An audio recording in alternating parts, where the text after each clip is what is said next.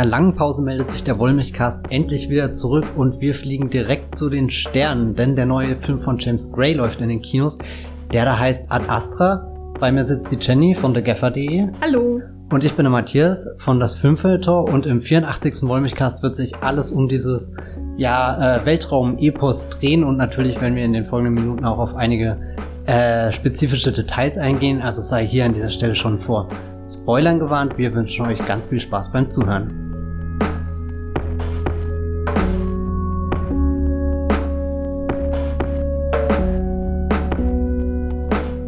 James Gray ist ein Regisseur, der noch gar nicht so viele Filme gemacht hat und ich glaube auch einer breiten Masse noch gar nicht bekannt ist, weil seine Filme zwar sehr gut sind, aber generell dann doch unter dem Radar der breiten Masse äh, laufen, obwohl sie auch regelmäßig in Cannes, Venedig, äh, sogar auf der Berlinale vertreten sind. Ich weiß nicht, kann man sagen, sogar auf der Berlinale vertreten sind. Aber nur als mhm. Special Screening, oder? Nur als, ja, ich weiß gar nicht. Hier, The Lost City of Sea hat äh, dort nämlich Premiere gefeiert. Hm, was hat er denn bisher so gemacht, Jenny? Also so, so was für, für ein, ein Typus von, von, von Filmen äh, macht er so? Also stellt euch vor, ihr fahrt mit der S-Bahn nach Coney Island, äh, Brighton oder so wie dieser äh, Teil da in Brighton Beach genau in Brooklyn heißt.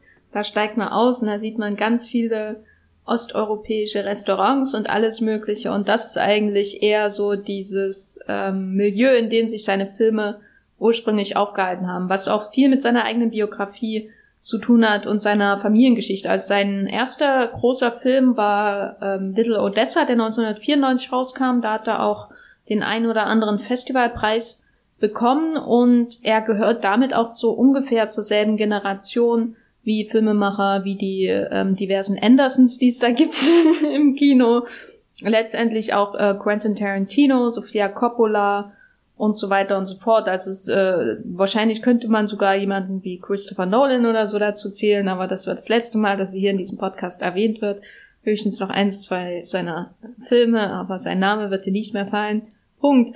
Wie dem auch sei, äh, da gehört er hin und da hat er aber ein paar Jahre gebraucht, bis so die nächsten Filme kamen. Äh, da stießen dann auch immer mehr Stars dazu, aber in der Regel waren das eher so Geschichten, die so halb, halb im Gangstermilieu spielten, oft so unter den ähm, osteuropäischen slash jüdischen Migranten und ähm, einfach Einwohnern äh, in New York.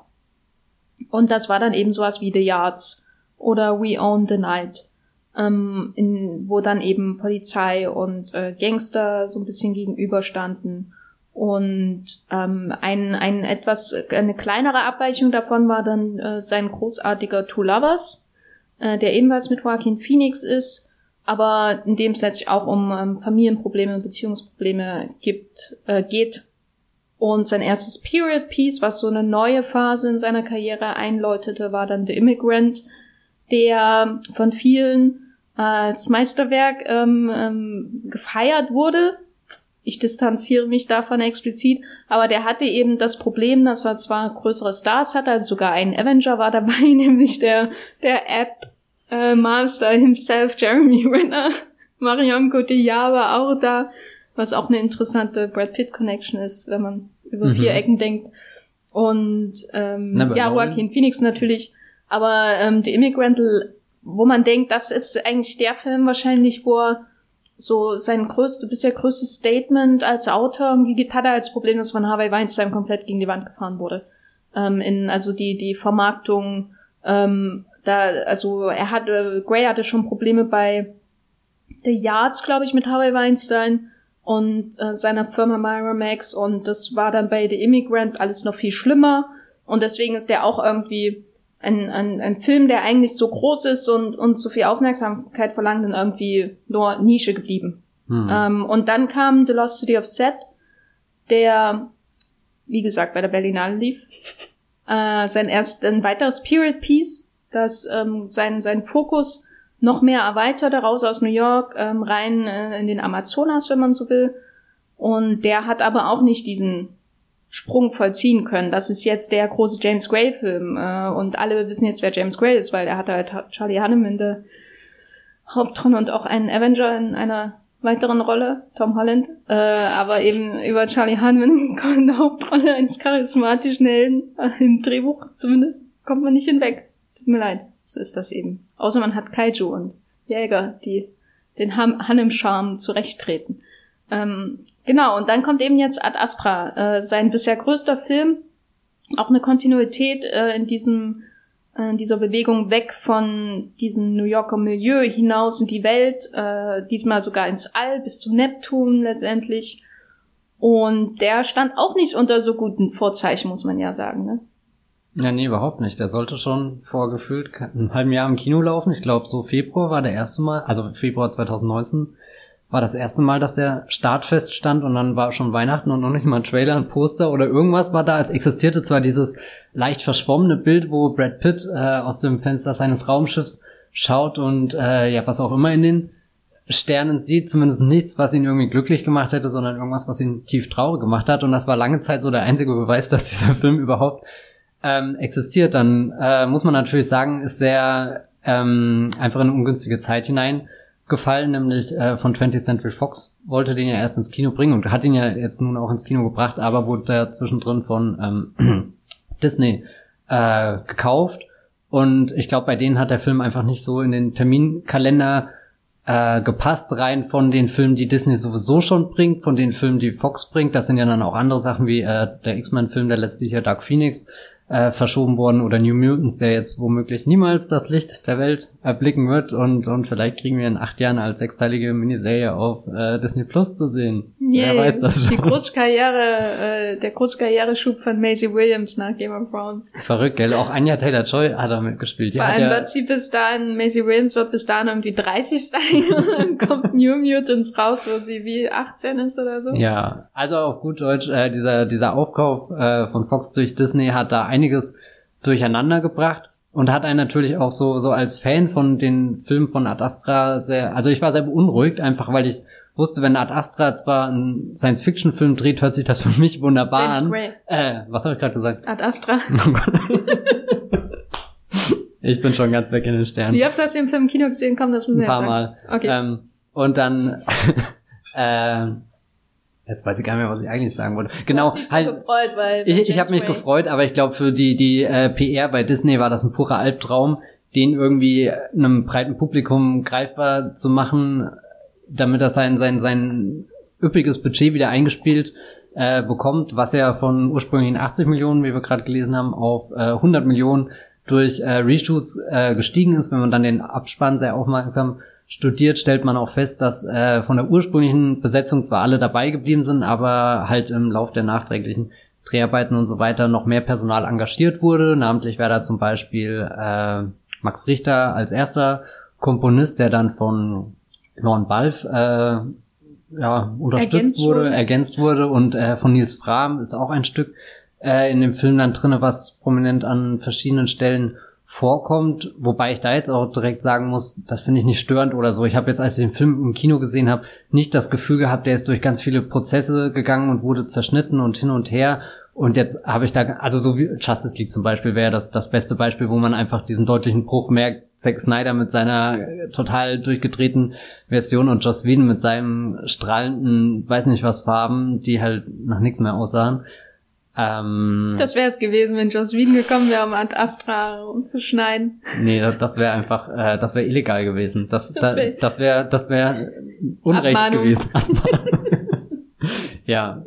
Aber ähm, die Kamera gab's ja auch genau, einen stimmt. besonderen Credit, ne? Von Heute von heute mal wird, äh, hat glaube ich die Hauptarbeit mhm. gemacht und dann wurde Caleb, Caleb de Chanel ja. als Special oder wie wurde es auch? Äh, Additional Photography mhm. steht im Abspann. Was ich allerdings, äh, ich habe das nie so verstanden als, oh je, wir brauchen jetzt einen Ersatz, sondern eher, hallo, wir, der Typ, der The Right Stuff gemacht hat, einen der größten Weltraumfilme, die nicht im Weltraum spielen unbedingt. Und die Passion Christi der ja auch wirklich eine sehr gute Kameraarbeit hat. Also ich habe den schon lange nicht mehr gesehen, aber was mir da in Erinnerung geblieben ist, allein die Stelle, wo dieser Regentropfen am Ende runterkommt. Das war einer dieser Momente, wo ich da saß und dachte, wow. Aber Caleb de Chanel ist schon mal da. Aber Zoe de Chanel spielt nicht die Zollbeamte äh, auf dem Mars. Was, was ist da schiefgegangen? Natascha Leon ist halt einfach ein bisschen penetranter und aufdringlicher und lauert James Gray auf, wenn er abends nach Hause kommt und sagt dann, hey, hast du schon die Spaghettis gekocht?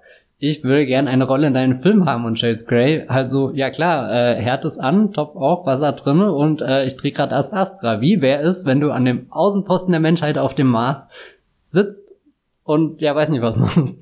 Die ist Zollbeamtin. Ja. Oder, oder ähm, Einwanderungsbehörde. Stimmt. Das war so jemand, der dich am Flughafen zur Seite lehnt, äh, deinen Pass anschaut und äh, guckt, ob das Foto Ja. identisch ist. Und Brad Pitt winkt sie einfach so durch, ohne eine zweite Frage Hm. zu stellen. Ich finde das ein bisschen Der ist ungerecht. wie ein EU-Bürger, glaube ich, wenn er nach Spanien reist oder so. Äh, ja, so viel dazu. Aber jedenfalls, es gab diese sehr komplizierte Produktionsgeschichte, die schlechten Testscreenings, die Reshoots. Und dann wurde es ja auch so ein bisschen wie so ein In-Joke. Ähm, also ich weiß noch, vor Cannes hatte er ja, glaube ich, noch einen früheren Starttermin und es gab aber keinen Trailer und alle dachten, kommen wir jetzt zu Cannes, obwohl es niemand weiß, ob der Film überhaupt wirklich existiert. Ähm, und dann ist natürlich nichts draus geworden. Und stattdessen wurde es dann aber Realität mit der Premiere in Venedig ähm, und dann auch dem endlich dem Kinostart und den bizarren Trailern. Ich glaube, wir müssen über den Hm. Trailer für Ad Astra reden, weil der Film ist jetzt in den USA gestartet auch und da hat er einen Cinema Score, also eine durchschnittliche Zuschauerbewertung von B minus, also eine 2 minus. Und das wird ja immer dann dafür, inter, dafür interpretiert, ob der Film Lags hat, also ob er am zweiten Wochenende komplett einbricht und wie die Zuschauer ihn mögen. Und eine 2 minus ist gar nicht gut. Rambo 5 hat, glaube ich, äh, ist es Rambo 5? Ja. Hat der neue Rambo, hat, glaube ich, noch eine bessere und Downton Abbey hat wahrscheinlich eine A++. Du meinst Rambo Last Blood. Ja, last. Ähm, genau, was war denn dein erster Eindruck? Ähm, jetzt mal unabhängig davon, dass wir wissen, was James Gray normalerweise für Film war, als du den Trailer für Ad Astra gesehen hast mit der, der Space-Antennen-Explosion. Na, der Trailer sah schon sehr spektakulär aus und spätestens wenn die Mondscheinsonate oder was da im Hintergrund lief eingesetzt hat, hat er mich immer total abgeholt. Aber äh, ich sehe natürlich auch, dass der auf ein anderes Publikum geschnitten ist, nämlich jemand, der sich eine actionreiche Variante irgendwo zwischen Interstellar, Gravity und so erhofft und noch Referenzen an 2001 The Space Odyssey erkennt. Ähm, aber halt nicht äh, mit dem, dem ruhigen Puls der, der James Gray Filme vertraut ist, die er dann letzten Endes den, den Film ähm, also, ja, die, also so, so, da ist er sicher sehr treu geblieben, was das angeht. Ich weiß nicht, hattest du das Gefühl, der Trailer, weiß nicht, verkauft ihr einen falschen Film? Ja, ich hatte die Hoffnung. Ja. Äh, meine Befürchtung war so ein bisschen, dass das Studio ihn in, äh, dass das, dass diese ganzen Reshoots dazu geführt haben, dass da irgendwie Action drin ist, die eigentlich gar nicht reingehört und dass da letztendlich so ein Frankensteins Monster Film rauskommt, wo wir dann 30 Jahre warten müssen, bis ein Director's Cut oder ein Final Cut oder was weiß ich rauskommt mit der Grey-Vision. Das war eigentlich meine größte Befürchtung vor dem Film.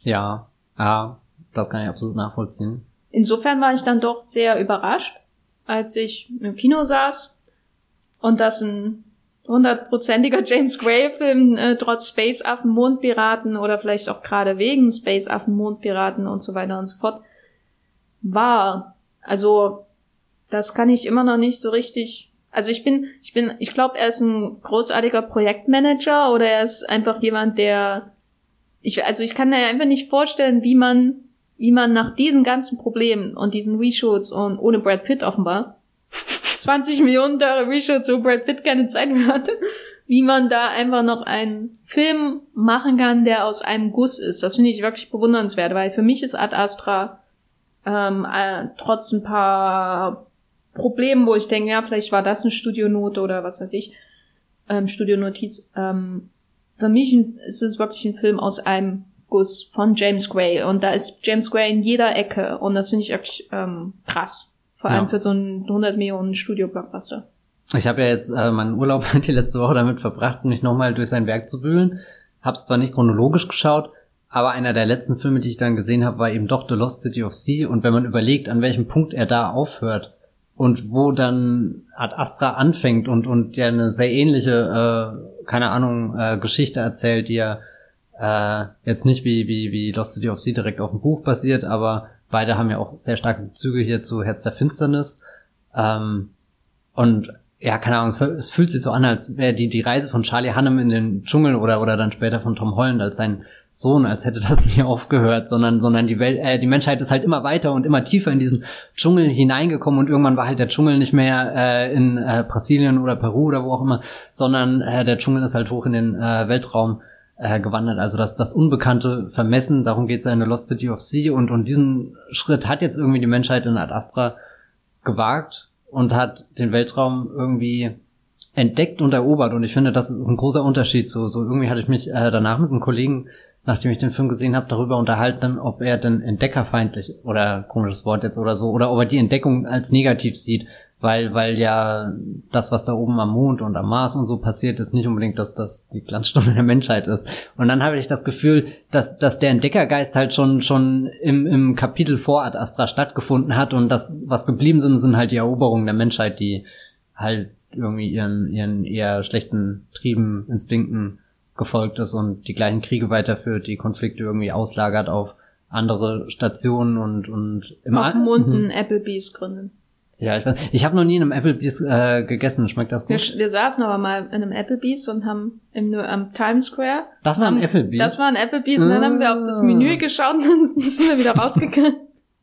so ging's mir jetzt aber äh, hier, äh, wie heißt diese andere Fastfood-Kette? Wendy's. Hm? Da bin ich auch rein und habe so fünf Minuten echt, wie, wie versteinert bin ich drinnen gestanden, habe da hingestarrt und dann bin ich wieder rausgegangen, weil ich mich weiß nicht, das, das war so surreal und ich wusste einfach nicht, was ich da bestellen soll.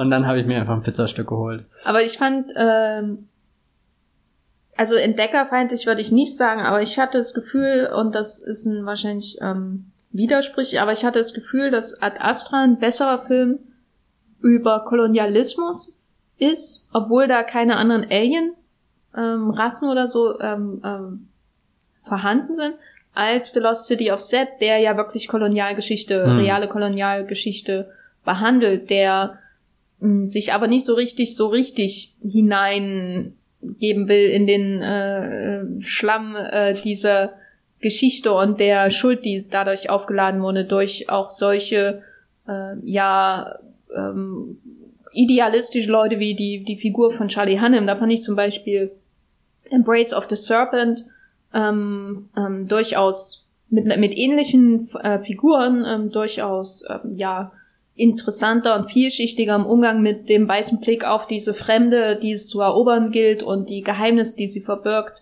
und so weiter. Es ist bei Lost City of äh, Set, finde ich das ein bisschen, ja, es ist immer noch, der, er will nicht so richtig hinein, ne? er will nicht so richtig hinein in den politischen Diskurs, weil das auch nicht sowas ist, was James Gray normalerweise in seinen Filmen unbedingt behandelt.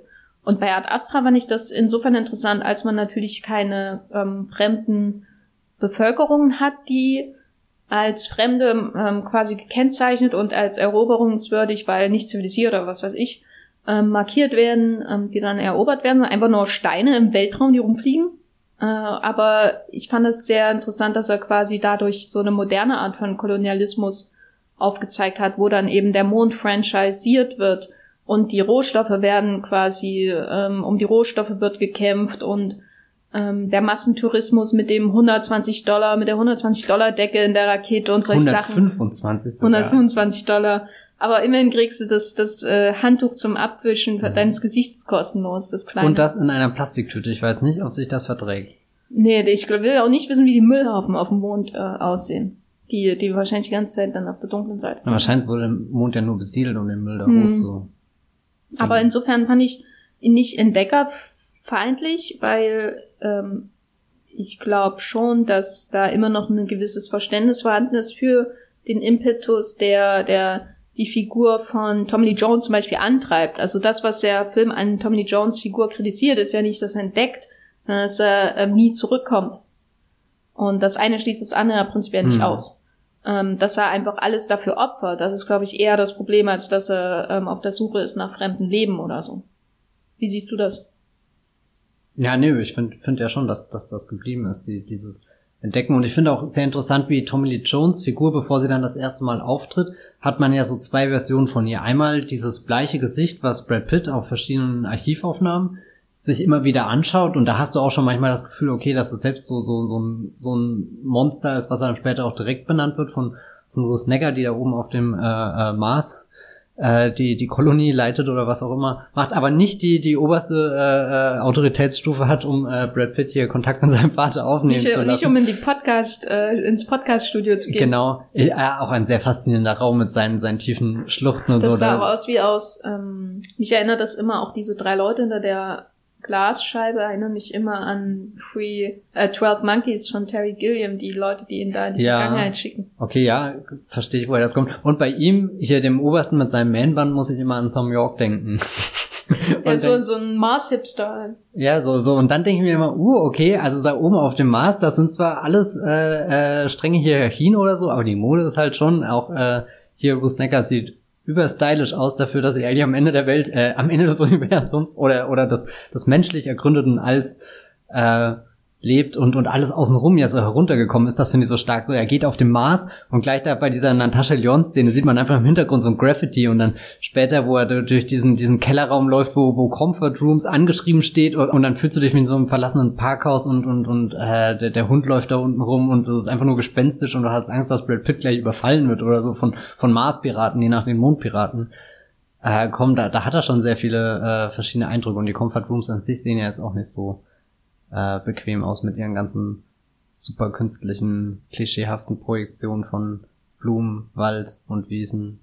Und die andere Seite, um äh, auf Tommy Lee Jones nochmal hier zurück äh, zu kommen, also wie gesagt, auf der einen Seite das Monster, dieses bleiche Gesicht, immer in diesen Digitalaufnahmen, was ja auch ein schöner Kontrast ist zu Brad Pitt, der ja am Anfang siehst du richtig, dass das mit mit äh, 35 Millimeter gefilmt ist, so so halb verschwommen, wie er da auch ist und wie wie der Film immer dann äh, ihn schärfer rutscht und den den Hintergrund äh, halt in den Hintergrund, äh, aber halt deutlich als als Hintergrund irgendwie zeichnet. Nee, und das andere ist dann die die Vaterfigur, die ja auch ähm, andere Astronauten inspiriert hat. Das, das fällt ja auch immer wieder ganz oft, äh, dass, dass er so der Grund ist, warum wir uns dafür überhaupt gemeldet haben, für diesen Job, dass, dass er ein Pionier wird, er ja, glaube ich, ganz am Anfang genannt und, und, und Brad Pitts Figur hat ja selbst auch sehr viel Respekt davor, obwohl sie weiß, was für ein großes Loch äh, äh, er dann ihn hineingerissen hat. Und sehr schön kommt das dann auch bei dem zweiten Anruf äh, zusammen, den er da auf der, der Marsstation tätig, wo er dann irgendwie so formuliert, äh, also so so hier dieses äh, Work Hard, Play Later oder so, also wo halt erst der strenge Vater durchkommt, aber dann auch dieses, ich habe einen Beruf ausgewählt, auf den du stolz wärst oder so. Ich habe meine mein Leben der der äh, Entdeckung des Weltalls oder so irgendwie gewidmet und da vereint sich das irgendwie ganz schön. Auf der einen Seite den Vater als streng und Monster und jemanden, der einen in seine Vorstellungen presst, aber auf der anderen Seite Brad Pitt, der dann halt doch irgendwas entdeckt hat, eine Lebensaufgabe da drin gefunden hat und, und dass er nicht nur macht, um irgendwie seinem Vater hinterher zu trauern, sondern eben auch, weil ihm das dann irgendwie antreibt und er in dem Beruf, weiß nicht, aufgeht, vielleicht zu sehr aufgeht, dass er Liv Taylor sogar vernachlässigt. Naja, oder alle Menschen. Aber oh, ja, ähm, ich fand es eigentlich bezeichnend so für diese zweite Generation. Man hat ja quasi die erste Generation von Entdeckern, das mhm. ist die Tommy Jones Generation. Und das, was, wenn dann die Entdecker weitergezogen sind, was bleibt, ist dann so ein riesiges, äh, so eine riesige internationale Space-Antenne, wo Brad Pitt hauptberuflich jeden Tag hochfährt oder so und dann dran rumklettert und ähm, Sachen ähm, ganz macht. Und da dachte ich, ja, Wie in Once Upon a Time, wo er die Antenne repariert. Oh mein Gott. Es ist das Jahr unseres Herrn Brad Pitt. Oh. Aber jedenfalls, was ich damit sagen wollte, unabhängig von dieser Referenz, die, die äh, Matthias meint, gerade sowas von geblaut hat, ähm, ist dieses, das ist so, weißt du, da ist diese riesen Entdeckerreise, von der eine fliegt bis zum Neptun und die zweite Welle quasi, und so ist es ja immer, ist dann, das ist dann so Wartungsarbeiten. Mhm. Und man macht hinterher ihm sauber oder man macht die, die Antenne, die dann auf, äh, in, den, in den Höhen gebaut wurde, ähm, ähm, die repariert man dann eben auf dem Dach von Rick Dorton oder wo auch immer. Und, oder man macht dann auf dem Mond dann halt den Applebees auf, ne? Also das ist so, äh, auch, das gehört auch zu, die, zu, zu dieser Betrachtung von diesem menschlichen, von dieser menschlichen Eroberung ähm, und diesen, dieser Romantisierung, für die die Spacecom da ähm, quasi wirbt, also die ja auch nicht die, die Wahrheit über Clifford McBride quasi äh, in die Welt hinauslassen, der ja dieses ähm, Power Searches zurückschickt, äh, der, der seine Mannschaft umgebracht hat und so weiter und so fort. Sondern ganz fernab dieser ähm, ähm, Romantisierung ist da einfach Brad Pitt ein Bauarbeiter, ähm, ein Space-Bauarbeiter. Und das hm. fand ich eigentlich ganz interessant, weil der Film ähm, ihn ja immer so als großen Astronauten äh, in den Werbematerialien zeigt, aber eigentlich ist sein Job doch sehr ähm, profan und wenig romantisieren und mit Entdecken hat das ja auch nichts zu tun. Er wirkt eher wie so ein, so ein Ex-Navy SEAL, der jetzt äh, äh, irgendwo so einen, so einen zivilen Job hat oder so, weil er mhm. hat ja auch so Geschichten, wie er irgendwie über am Mond geflogen ist oder was hat er einmal erwähnt, ne, irgend so eine ganz gefährliche Mission oder so. Aber eigentlich ist das ja, was er macht, Bauarbeiter. Nichts gegen Bauarbeiter, aber er ist nicht ein Entdecker wie sein Vater oder so. Und kein Biodiener. Das auf keinen Fall. Hm. Das fand ich eigentlich ähm, so.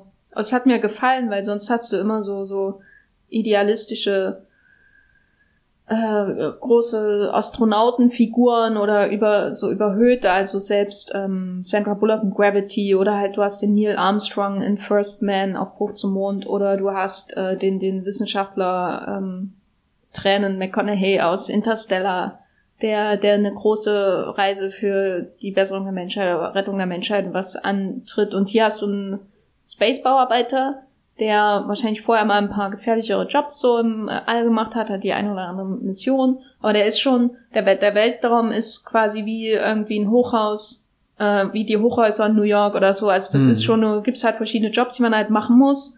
Und die versuchst du irgendwie idealistisch als ähm, Traum dir selbst zu verkaufen. Und Aber das nimmst du dann als Ausrede, um keine Zeit mit deiner Familie zu verbringen. Dann ist ja der, der Matthew McConaughey-Figur schon ganz ähnlich, weil bei der finde ich ja immer interessant, dass ihre Prämisse ist, sie würde auch viel lieber in diesen Weltraum hinaus, aber lebt halt gerade einfach in dieser Zeit, wo überhaupt kein Bedarf an Astronauten ist und muss halt deswegen farmen, so halt auch irgendwie dieses, dieses Handwerk tun, was man kann. Und, und Brad Pitt sagt, führt ja auch am Anfang irgendwie I always wanted to be an astronaut oder so hört man ihn erst sagen, wo er durch diese Schleuse geht und du denkst, uh, auf welche Raumstation ist er jetzt? Und dann geht er raus. Und ich meine, gut, das sieht schon sehr erhaben aus da draußen und, und fühlt sich irgendwie toll an, wenn man da auf den, die Erde runterblickt. Und, und das ist ja eigentlich auch schon ein sehr, sehr wichtiger äh, Hinweis, den uns James Gray da vielleicht am Anfang vom Film gibt, dass Brad Pitt dann eigentlich nicht seinen Traum lebt, obwohl er ja da am Ende des Films wieder hingelangen wird und erkennt, wie dass, dass das, was man sucht, vor einem war und nicht unter den wunderschönen Schichten von Planeten, die man über 20 Jahre hinweg observiert, aber dann da einfach weder, weder, wie sagt das schön, weder, weder Hass noch äh, Liebe, weder Light noch Dark, also keine Ahnung, was auch immer das soll. weder die helle noch die dunkle Seite der Macht entdeckt. ähm, was ist denn los? Ach, richtig, eine Star Wars-Referenz. da ist bei mir automatisch immer. Also wir, wir reden über den Weltraum, da muss mindestens eine Star Wars-Referenz. Weißt du, was ich gestern... Wir reden aber über Science Fiction, da muss man nicht über Star Wars reden. Das ist Fantasy. Autsch. Boom. Die Diskussion aller Zeiten. Wobei, dann könnte man auch nicht über Gravity reden. Ja. aber... ist doch ja. wurscht, es spielt alles im Weltraum. Alles eine große Weltraumfamilie. Also ich möchte mal gern sehen, wie Brad Pitt Luke Skywalker erzieht äh, aber wir, wir haben ja jetzt schon die Vater-Sohn-Geschichte erwähnt und die ist ja ein, das ist ja so ein zentrales Motiv bei James Gray, mhm. was sich ja auch aus seiner eigenen problematischen Beziehung zu seinem Vater und dessen Problem mit dem Gesetz äh, zusammenhängt, die es da eben so gab. Und da würde ich auf jeden Fall allen empfehlen, ähm, da ruhig mehr drüber zu lesen. Das ist ein, ziemlich interessant, äh, was da alles passiert ist und wie das sein Leben äh, und er, wie das seine Filme auch so ein bisschen speist, so diese, ähm, dieses Milieu, in dem er aufgewachsen ist. Und ähm, jetzt haben wir quasi so diese elementaren James Gray Elemente, also diese Familienprobleme, irgendwie dieses, man muss immer in der Familie sein, aber die Familie macht einen auch irgendwie kaputt. Das hat man in vielen seiner Filme, diese, diese äh, ähm, äh, äh, Kräfte, die da auf einen wirken, von verschiedenen Seiten, also wie eben bei We Own the Night, wo der eine dann eben in der Polizei ist und der andere eher auf Seiten des Verbrechens, sie sind Brüder und man will aber irgendwie der Familie treu sein und das ist da, gibt es dann eben alles immer einen wunderschönen Verfolgungsjagden. So. Ist We Own the Night die beste Blue Bloods Folge, die niemals ausgestrahlt wurde? Ich habe noch nie eine Folge von Blue Bloods gesehen. Ich auch nicht. Ich stell's mir furchtbar vor, aber wenn ich an We Own the Nights denke, könnte das auch ganz gut sein eigentlich. Ja, aber wir sind ja immer noch bei Ad Astra. Ja. Und äh, schön, dass wir mal Blue Bloods refer äh, referenzieren im Wolverine-Cast. Endlich nach all den Jahren keine Referenz an Harry Potter, sondern an Blue Bloods, die ja. es endlich verdient haben. Äh, weiß gar nicht, ob es immer noch läuft, wahrscheinlich, ne? Keine Ahnung. Stimmt, aber. Aber wie ist denn jetzt, äh, wie gelingt ihm denn jetzt der Sprung von, ich habe intimste Geschichten, die schon meist irgendwie in New York spielen und so und jetzt ist das Ganze aber im Weltraum. Und du musst ja trotzdem dafür sorgen, dass das funktioniert. Dass mhm. es immer noch ein James Gray-Film ist, der darunter unter diesen Fliehkräften quasi des Weltalls, der ähm, Affen-Horror-Szenen und Mondverfolgungsjagden nicht zerrissen wird, weil das ist ja schon eine Herausforderung, die glaube ich noch größer ist als bei The Lost City of Z. Na, ich glaube, was er gleich am Anfang sehr richtig macht, ist, dass er halt diese, diese Beziehung, die die Figuren untereinander haben und dann halt gerade die Vater-Sohn-Beziehung, dass er die automatisch in den Mittelpunkt rutscht und da würde ich dieses, dieses Mission Briefing, was er hat, wo er dann hier unter höchster Geheimhaltung denkst du erst, okay, es geht jetzt um seinen Sturz, den er gerade so überlegt hat und dann sind da, keine Ahnung, zwei Generäle oder was auch immer, die alle sehr schick aussehen und noch andere Leute im Raum. Äh, hier die, diese eine, die extra sogar für Brad Pitt hergeflogen ist. Hm, und da ist mir jetzt jedes Mal, wo ich den Film schaue, aufgefallen, es ist mir komplett egal, was die über die Mission erzählen. Ich realisiere meistens, also ich habe erst am Ende vom Film überhaupt verstanden, was, was eigentlich das, das große Ziel rein technisch gesehen, quasi was, was die Geschichte war, wie sie in der Zeitung geschrieben wäre, sondern äh, irgendwie, wie faszinierend sind dann für mich diese Momente, äh, wenn, wenn, wenn er fragt und, und wissen sie auch, wer die äh, Mission angeführt hat? Und der dann sagt, das war mein Vater. Und dann hat er so einen, so einen Shot auf so einen, so einen Typ, der im Hintergrund sitzt und sich so Notizen macht. Und, und dann genau auch bei diesem, diesem Vatermoment aufhört und irgendwie du als Zuschauer wird dir halt so viel signalisiert, es geht ja um Gottes Willen nicht darum, die Welt zu retten, um irgendwelche äh, Energiewellen äh, einzudämmen oder so. Ich meine, klar, das, das steht so im Großen und Ganzen, auf dem Spiel, so wie halt auch der Immigrant irgendwie äh, im größeren Rahmen um, um halt, keine Ahnung, Immigranten geht. Das ist nicht so schwer. Bist so. du ganz sicher? ja, ne, also so, da, da hast du ja auch ein viel, oder halt jetzt bei Lost City of Sea, äh, dieses größere, größere Geschichtskapitel des Kolonialismus oder so. Aber im Mittelpunkt bei The Immigrant hast du ja auch sofort am Anfang mal ein ja, und diese Beziehung zu den Menschen, die sie, die sie aufbaut und, und, und hofft irgendwie da, da Verbündete zu finden oder nicht. Oder dann eben äh, Charlie Hannem, der da getrennt von seiner Frau und seinen Kindern, die ohne ihn aufwachsen, die, wo, wo er dann zurückkommt und das heißt, bist du mein Vater? Ja, der bin ich wirklich. Und, und dem Sohn bleibt halt nichts anderes übrig, als das zu glauben. Und vielleicht hat sich die Familie einfach auch nur ein super perfides Spiel ausgedacht, um ihn da jetzt einen falschen Vater äh, vorzuführen.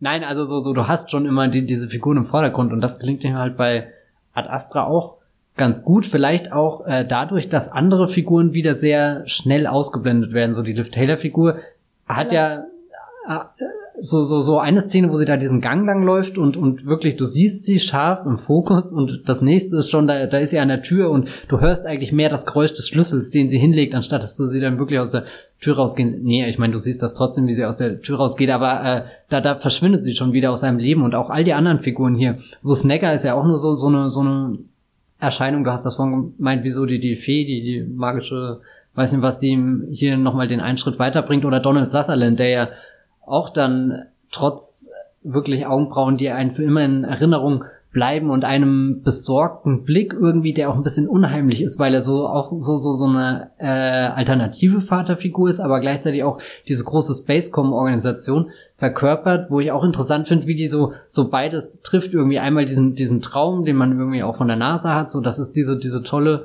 äh, äh, Organisation, die es in den Weltraum schafft, aber je weiter Film vorgeht, desto unheimlicher wird Spacecom irgendwie auch, desto kontrollierender. Und du weißt gar nicht, wie viel Macht haben die denn eigentlich? Sind die das Militär oder haben die ein eigenes Militär? Oder und und dann äh, gerät ja Brad Pitt auch irgendwann in die Situation, wo er quasi gegen die die eigenen äh, Männer äh, kämpfen muss, eben weil es verschiedene Ansichten über seinen Puls und weiß nicht was äh, gibt. Aber aber und und all diese diese Figuren, die verschwinden ja immer. Also so so es ist so man man oder, oder nochmal zu dem Puls zurück, das finde ich eigentlich gar nicht so schlecht. Also es wird ja irgendwie im Film gesagt, sein Puls ist noch nie über äh, die 80 drüber gegangen.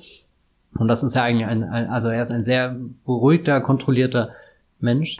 Aber auf alle Fälle, also so, so diese, diese ruhige Geste hat ja die ganze Inszenierung auch des Films irgendwie. Manchmal habe ich das Gefühl, man schleicht so mit Brad Pitt durch den Film, wird ein bisschen so, schwebt dann so oder, oder auch einfach, keine Ahnung, lässt sich gleiten und alles zieht an einem vorbei und dann kommen diese Menschen und der Einzige, der halt bleibt, ist der Vater und das witzigerweise, obwohl der nie da war und, und, und eigentlich bleibt er auch nicht, sondern er steht ja eher davor. Es läuft ja alles auf diese Konfrontation, die Brad Pitt jahrelang vor sich hergeschoben hat. Ich meine, es kommt ihm auch gelegen, dass der Vater halt irgendwo am Neptun ist, wo man mal nicht so schnell hingehen kann, um diesen Konflikt aus dem Weg zu räumen. Aber äh, all, all das zieht an ihm vorbei. Mondpiraten, die kommen und, und kämpfen irgendwie. Es ist fast wie, wie so, so ein Traum, so wo du erst danach aufwachst und merkst, ah, das ist gerade passiert. Und, und während das passiert ist, hast du es zwar irgendwie wahrgenommen, aber hättest auch nicht mal eingreifen können, sondern da ist schon wieder irgendwie vorbei und, und du bist schon auf dem Mars gelandet und, und läufst durch irgendwelche mit seltsamen Farben illuminierte Räume und, und es fühlt sich alles ein bisschen fiebrig an, aber auch sehr gelassen. Weiß nicht, ein sehr interessantes Gefühl was er da so hat, um, um uns halt direkt in, in seinen Protagonisten hineinzuversetzen. Also allein wie, wie er da die Kontrolle äh, durchmacht, bevor er zum äh, Mond hochfliegt. Und also er ist ja total unaufgeregt und, und ich überlege, wie aufgeregt ich bin, wenn ich mal einmal in den Flieger steige und da durch die Kontrolle geht und mir fallen 10.000 Dinge ein, die gerade schief gehen können. Dein Messer glaub, in der Hose, dein Sprengstoff im Handgepäck. Nee, aber wie dem auch sei, ähm, ja, also ich weiß nicht, dieses, ich hatte nicht das Gefühl, dass da irgendwas an ihm vorbeizieht, weil er immer eher, eher so eher so eine Vorwärtsbewegung hat. Also ich finde ihn aktiver als die Welt, die sich um ihn herum bewegt. Die ist sehr ruhig und, und fast schon wie so, wie, als würde Harz über sie hinwegfließen, bis da keine Bewegung mehr übrig bleibt. Aber als zum Beispiel die Mondpiraten, die alle so in durch die, die ähm, Schwerkraft da ähm, so wie, wie so unter Wasser sich so ganz schwer irgendwie bewegen. Also sie fahren natürlich und so, aber irgendwie ist es trotzdem ähm, verzögert. Mhm. Und er ist halt schon irgendwie natürlich ein Beobachter dieser Angelegenheit, aber er ergreift auch immer die Initiative, er greift zum äh, Lenker, er weiß, wann, wann sein, wann seine, er, er schießt die ja auch ähm, nieder, er weiß, wann, wann seine ähm, Kenntnisse gefordert sind und seine Fähigkeiten und dann ähm, tritt er immer in Aktion, um das auch zu machen. Und er, er hat schon irgendwie so diesen Vorwärtsdrive, ähm, dass er natürlich ähnlich wie auch die Neil Armstrong-Figur in First Man ähm, raus muss. Er muss da hin und es zieht ihn da irgendwie zu seinem Vater, auch wenn es immer schmerzhafter wird, quasi je näher er ähm, der Konfrontation kommt und desto ähm, weiter distanziert er sich auch von Spacecom und ähm, seinem eigentlichen Auftrag ähm, letztendlich und ähm, ja, bringt einfach mal eine komplette Mannschaft um äh, aus Versehen. Da, das ist immer der Moment, wo ich gedacht hätte, da bricht er halt, ich meine, ja, stimmt, also so, so, dass er hier das Steuer übernimmt bei der Mondverfolgung sagt, arbeitet darauf hin. Aber für mich ist dann immer so, so quasi der Maß, wo er beschließt, äh, Ruth Necker halt äh, zu erzählen, was er ja eigentlich nicht erzählen dürfte. Das ist so immer für mich der Umbruch in dem Film, wo, wo er aktiv ist und wo auch der Film für mich einen leicht anderen Rhythmus immer annimmt und davor, also es ist wahrscheinlich ja Maß ist so, so nach einer Stunde oder so, kommen sie da an, ich weiß nicht. Also gefühlt ist das bei mir immer die, die Halbzeit des Films oder so, wo, wo, wo dann halt doch nochmal dieser, dieser große Knick ist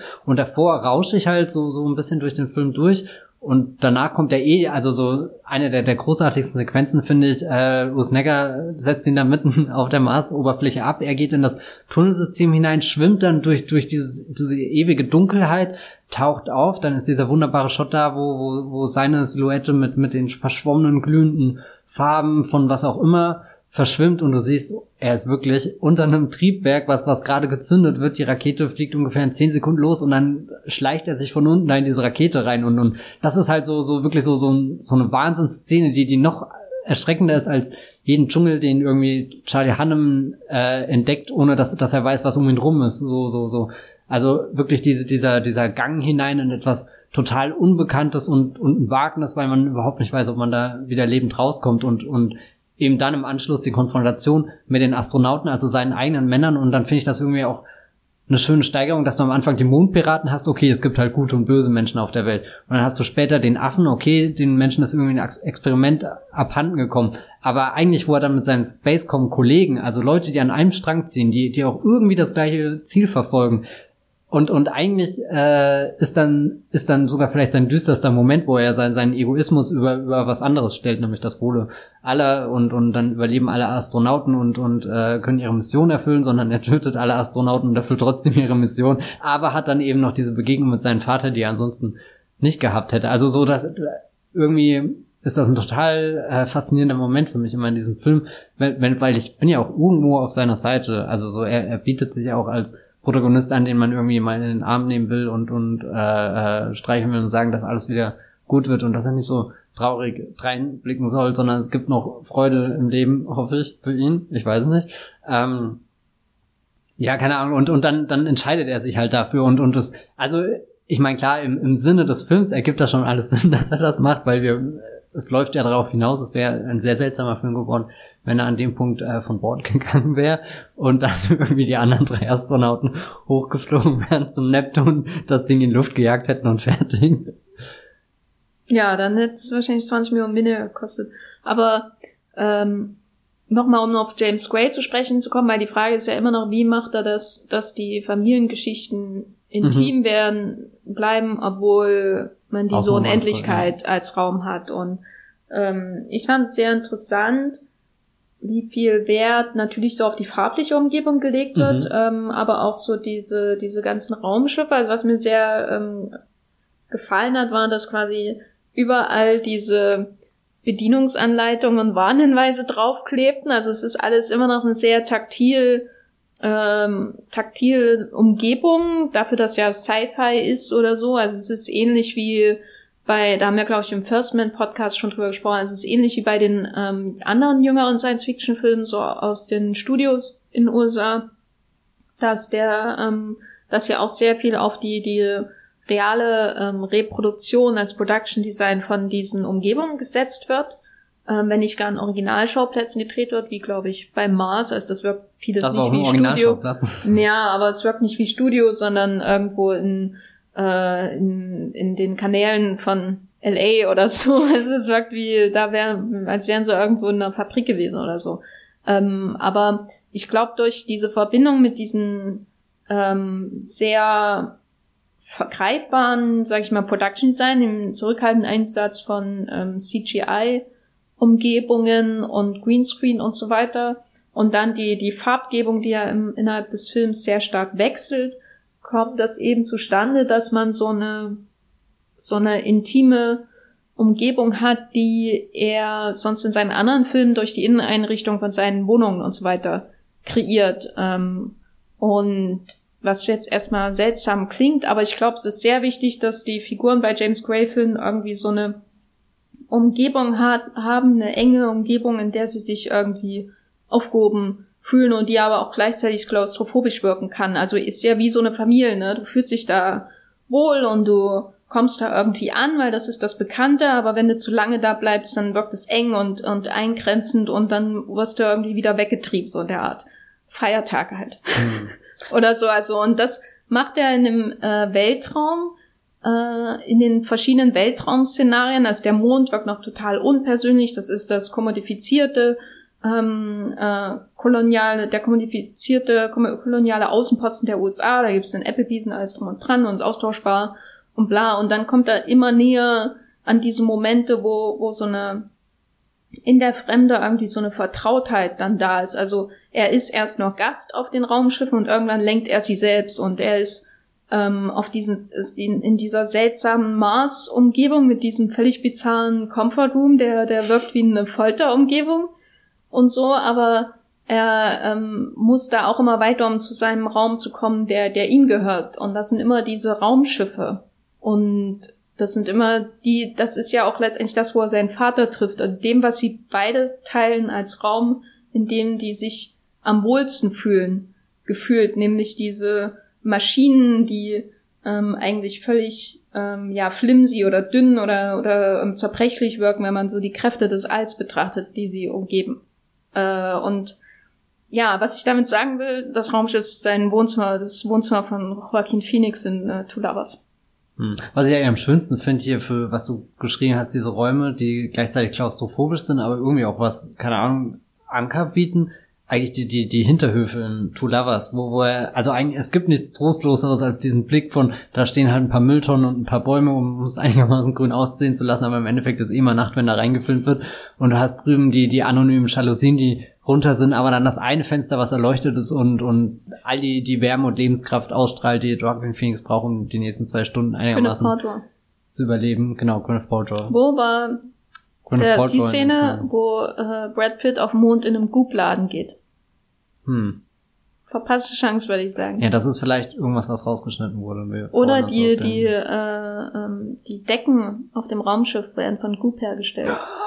Die 125 Dollar Decken. Ja. Aber es ist ja auch ein Pillow dabei. Also, genau, dann geht äh, das ja. Ja, ich habe mich echt gefragt, ist das ein Preis, den ich auch jetzt, wenn ich erste Klasse fliegen würde und sagen würde, kriege ich eine Decke oder nicht? Aber normal hat man ja so eine Man muss Decke, ja noch die, die Inflation dazu rechnen. Das spielt ja, ja dann da in Zukunft. Und ich fand ziemlich cool, wie lässig er das auch hier einfach mit seinem Finger irgendwie so abhebt, so da, da habe ich mir auch, das ist so, so ein typischer äh, Moment, wo ich mich wirklich dann in 2001 Space Odyssey fehl, äh, fühle, weil da gibt's ja auch, wo, wo er da am Anfang äh, hochfliegt auf die Basis und dann da sein, sein Kugelschreiber so dingst und dann läuft da auch so eine Stewardess vorbei und steckt den Kugelschreiber wieder schön ordentlich rein irgendwie.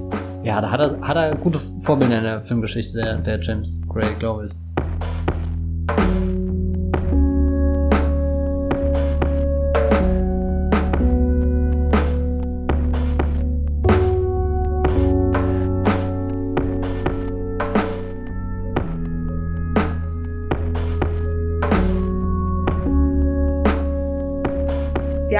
Vorhin schon die anderen Filme so erwähnt, die in den letzten Jahren immer ins Kino kamen äh, und ähnliche Sujets und Hauptdarsteller hatten meistens von US, äh, also die jetzt auch von US-Studios ins Kino gebracht wurden, nämlich Arrival, Gravity, Interstellar, bis zum gewissen Grad auch Blade Runner 2049, 2049, First, First Man, The Martian, äh, der andere große Ocean's Eleven Space mhm. äh, Film.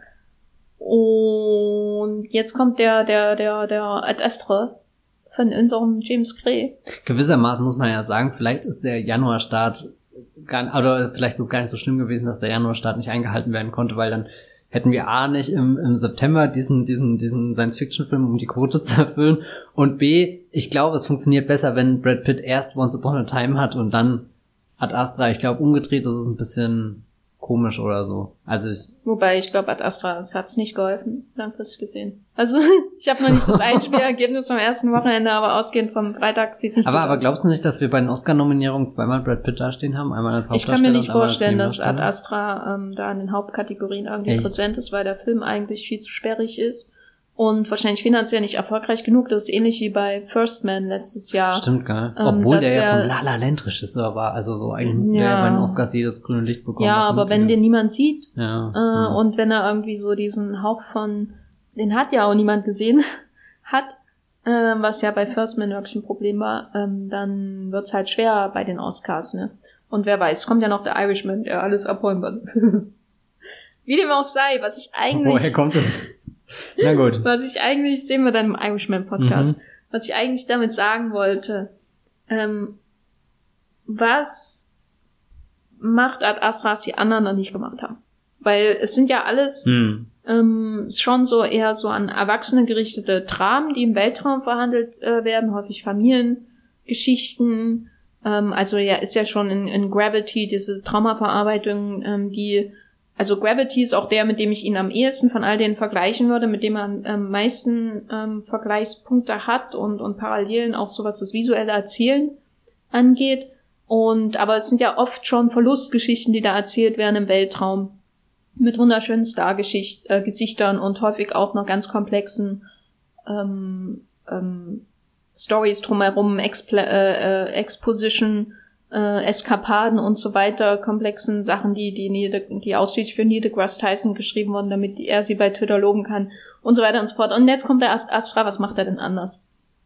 Also das Wichtigste, was er macht, er ist halt wirklich der James Gray-Film und nicht der Interstellar-Klon oder oder selbst der Gravity-Klon. Also ich verstehe zwar, wo, wo, woher die, also so, so, selbst als ich jetzt über den Film geschrieben habe, habe ich auch ganz viele Vergleiche aufgezählt. Ich musste zum Beispiel, was so da hast du ja vorhin schon gesagt, äh, hier äh, die, dieser Fokus auf all die Inneneinrichtungen und so, da musste ich eben total viel an First Man denken, viel diese, diese grauen Hintergründe überall noch. Was ich auch super faszinierend finde bei Ad Astra ist dieses Gefühl für irgendwas, was Retro ist oder so, dass wenn, wenn er da durch diese Mondschleuse durchgeht, dass die Computer, die im Hintergrund stehen, auch schon in den 60ern hätten dastehen können, vermutlich. Und auch selbst diese, diese Space Buggies, die sie auf dem Mond fahren, die könntest du durch New York der 20er Jahre fahren und das wäre kein Problem, glaube ich, also mit ein paar Designänderungen. Und was ich sehr mochte, ist, dass er im Weltraum diese Ohrstöpsel hat, die wie First oder eineinhalb äh, Generation hier von Apple diese, diese Kopfhörer ohne ähm, Kabel aussehen. Ja. Nur uncool und, und unhandlich und so ja. grau, als hätte die jemand aus Plastik gebastelt. Und er klebt ja immer irgendwie dahin und dann frage ich mich, wie lange klebt denn das? Also sind das Wegwerfprodukte oder oder kann man die vier bis fünfmal verwenden und dann sind genug äh, Gesichtshaare dran, dass man es wegwerfen kann? Ich weiß es nicht. Auch der USB-Stick, den er von Donald Sutherland bekommt, habe ich immer das, das Gefühl, Pappe. ja, ist das ist das ein Pappriegel so oder so so eine Mischung aus Pappe und Müsli-Riegel, denke ich mir immer. Kann man verbrennen. Und dann frage ich mich, wenn man den zerbricht, das passiert doch viel zu schnell. Also er sieht sehr zerbrechlich aus, aber dann schiebt er das in sein, seine, seine Montur hier auf dem Arm hinein und dann wird alles wieder stabil.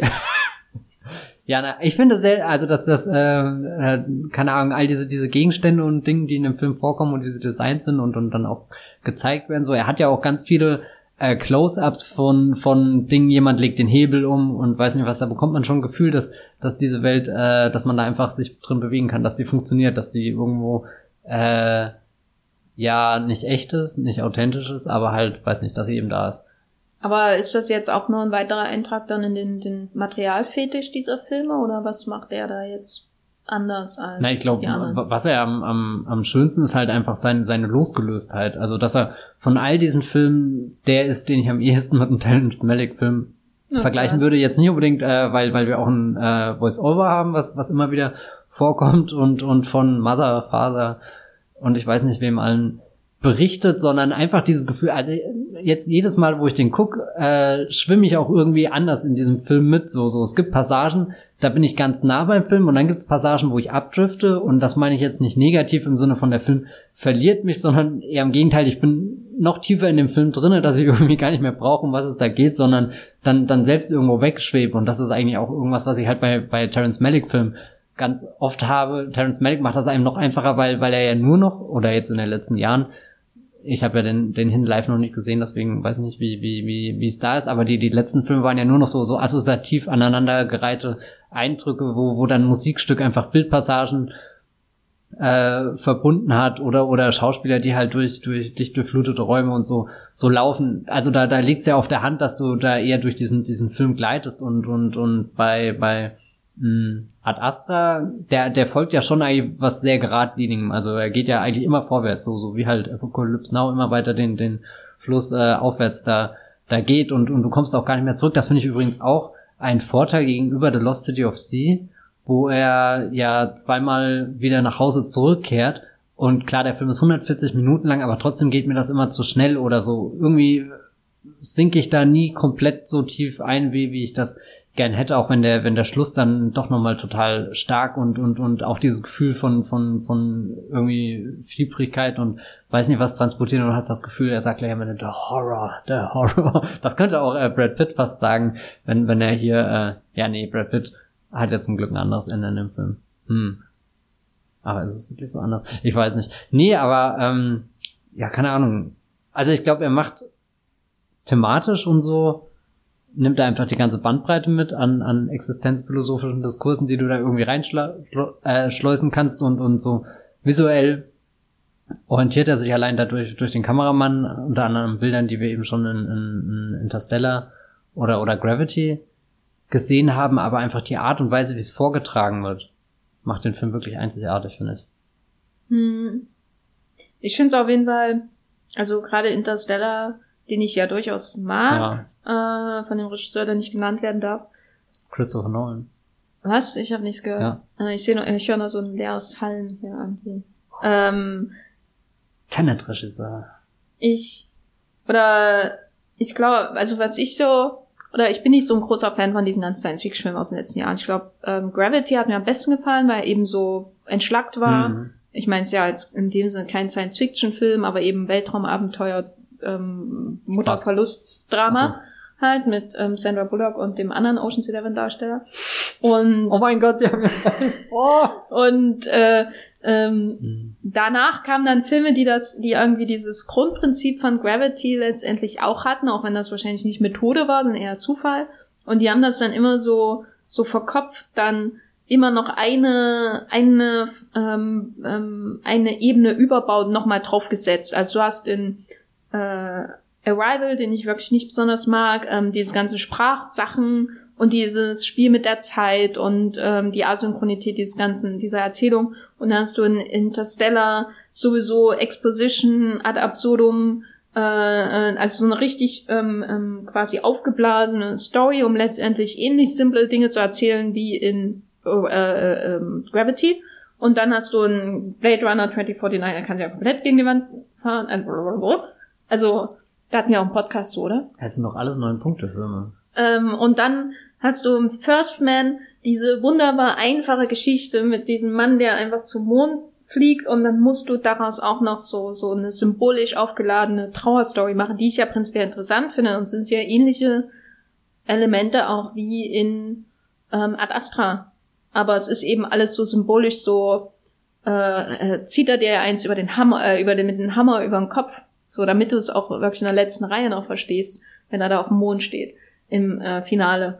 Und jetzt kommt Ad Astra und da hat mir wirklich gefallen, dass er im Grunde wieder zurückgreift zu Gravity. Er ist jetzt nicht so ein, so ein ähm, Erfahrungsfilm wie Gravity, wo du einfach mit den Elementen irgendwie rumgeschleudert wirst, wie die, die Sandra Bullock-Figur. Also so extrem ist es natürlich nicht, weil man hat eben diesen Monolog und man hat ähm, schon irgendwie eine, eine Story, also es geht schon irgendwie hin, es geht irgendwo hin, es geht nicht nur ums pure Überleben, ähm, wie bei Gravity. Aber was er mit dem teilt und was ihn von den anderen für mich abhebt oder warum er für mich so ein bisschen das ist, was die viele andere Leute für mich gefühlt in diesen anderen Filmen sehen, aber was ich nicht sehen konnte oder erleben konnte, ist, dass er viele von diesen Gedanken visuell, audiovisuell ausdrücken kann, ohne dass man äh, den Film selbst ähm, konzeptuell überfrachtet. Ne? Also indem man eben irgendwie noch so Zeitspielereien drinne hat und so weiter und so fort, sondern einfach eine straightforward von Anfang bis Ende erzählte Gesch Kreisbewegung von, von der Erde zum Neptun wieder zurück. Ähm, und natürlich ähm, mit komplexeren Konzepten aus dem Off-Kommentar, aber eigentlich doch auch sehr on the nose, sehr simpel und ähm, wahrscheinlich diversen Momenten auch die Neil deGrasse Tyson komplett verrückt machen würden, was die Logik angeht. Eben diese Szene, wo er bei einer eine, eine, eine startende Rakete reinklettert. Ähm, das ist, man fängt gar nicht von den Temperaturen an, die da herrschen, theoretisch. Also da ist dieser Film pure Science aber das für mich. Das ist eben, einfach nur fantastisch. Aber das ist eben so eine schöne Gratwanderung zwischen ähm, Genrevereinfachung, also Verfolgungsjagd auf Mond, Mondpiraten, Klettern in äh, irgendeine Rakete, die gerade startet und eine Mannschaft, die es komplett selbst tötet aus Versehen. Ähm, und dann hat man eben auf der anderen Seite diese, diese emotionale Füllung des Ganzen, die der Film völlig auf einer, einer sehr klaren Oberfläche irgendwie in seine Bilder hineingießt, anstatt da philosophische Konzepte obendrauf zu frachten und so wie bei den diversen anderen Science-Fiction-Filmen, die, wo ich manchmal das Gefühl hatte, die denken, weil sie ein erwachsenes Publikum haben, müssen sie auch ähm, zu so einem Rätsel werden. Und ich finde Rätsel halt jetzt noch völlig uninteressant. Also privat und im Kino auch. und das fand ich schön, dass er einfach nur so ein audiovisuelles Erlebnis hat. Weißt du, musst die Räume erfahren und du musst die, das einzige Rätsel für dich ist die, die, die, die Umgebungswelt mit der Innenwelt von Brad Pitts Figur in eine Verbindung zu bringen, wenn er es nicht selber gerade tut, was er so oft macht im Off-Kommentar. Und über den müssen wir, glaube ich, sprechen. Wir müssen über den Off-Kommentar sprechen. Weil du hast ja schon Terence Malick erwähnt. Ja. Und für dich hat es als wunderbar funktioniert und du wolltest schon twirlen äh, in, in, in Austin. Was, was, was? twirlen, also in einem, in einem Kornfeld in, auf dem Ach Neptun. So, ah, okay. Ja, ja, ja, jetzt wo du das sagst, finde ich das eigentlich keine abwegige Vorstellung. Nee, ähm, den Off-Kommentar, als ich das erste Mal geschaut habe, den Film, ist er mir auch sehr aufgefallen. Und während dem Schauen, als ich dann so viel abgedriftet bin, musste ich auch viel an Blade Runner denken, allerdings nicht an den neuen, sondern an den alten, weil da gibt's ja auch eine Version mit Off-Kommentar und eine Version ohne Off-Kommentar und die ohne Off-Kommentar funktioniert äh, sagenhaft, weil, weil die Bilder, die der Ridley Scott macht, einfach äh, sehr, sehr reich sind und, und äh, genauso viel erzählen, wie Harrison Ford da, da rumkrummeln könnte irgendwie. Ähm, und dann hatte ich überlegt, äh, kann, kann das Ad Astra auch so machen? So, so erzählt er im Endeffekt immer nur das, was, was wir sehen. Und dann, wo ich ihn mehrmals gesehen habe, dachte ich, nö, eigentlich hat er ja schon manchmal so, so, so, so einen kleinen Input, den ich jetzt ganz nett finde.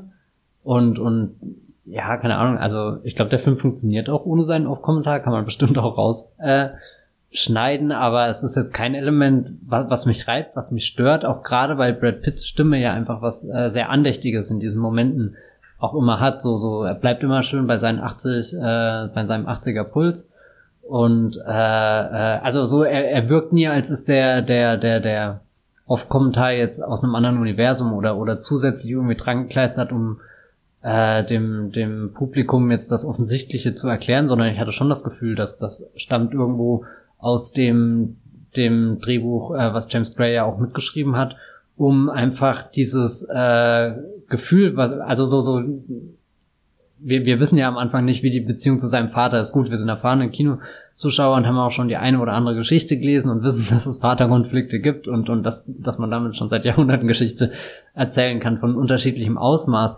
Aber äh, manchmal finde ich, tut er da schon schöne Impulse drauf und, und ich mag das am Ende, äh, gerade bei, bei dieser letzten Begegnung mit, mit ähm, äh, also so, wo sich dann der ganze Film auflöst und, und äh, er dann hat seinen Vater in, in die, die Weite des Alls losgeschickt und, und dann lässt er eben dieses Revue passieren, wo er eben sagt, die, die, er hat die Arbeit seines Vaters angeschaut und er sieht da all diese Oberflächen und so und, und also das ist einfach ein kom perfekt komponierter Filmmoment für mich und was ich da auch mag, ist der, der Wechsel zwischen, er hat den Off-Kommentar und dann hat er diese Szene, die, die sich nochmal so, so ganz allein heimlich abspielt, wo er in diesem Raum ist, der ein bisschen wie bei 2001 der große Computerraum wirkt.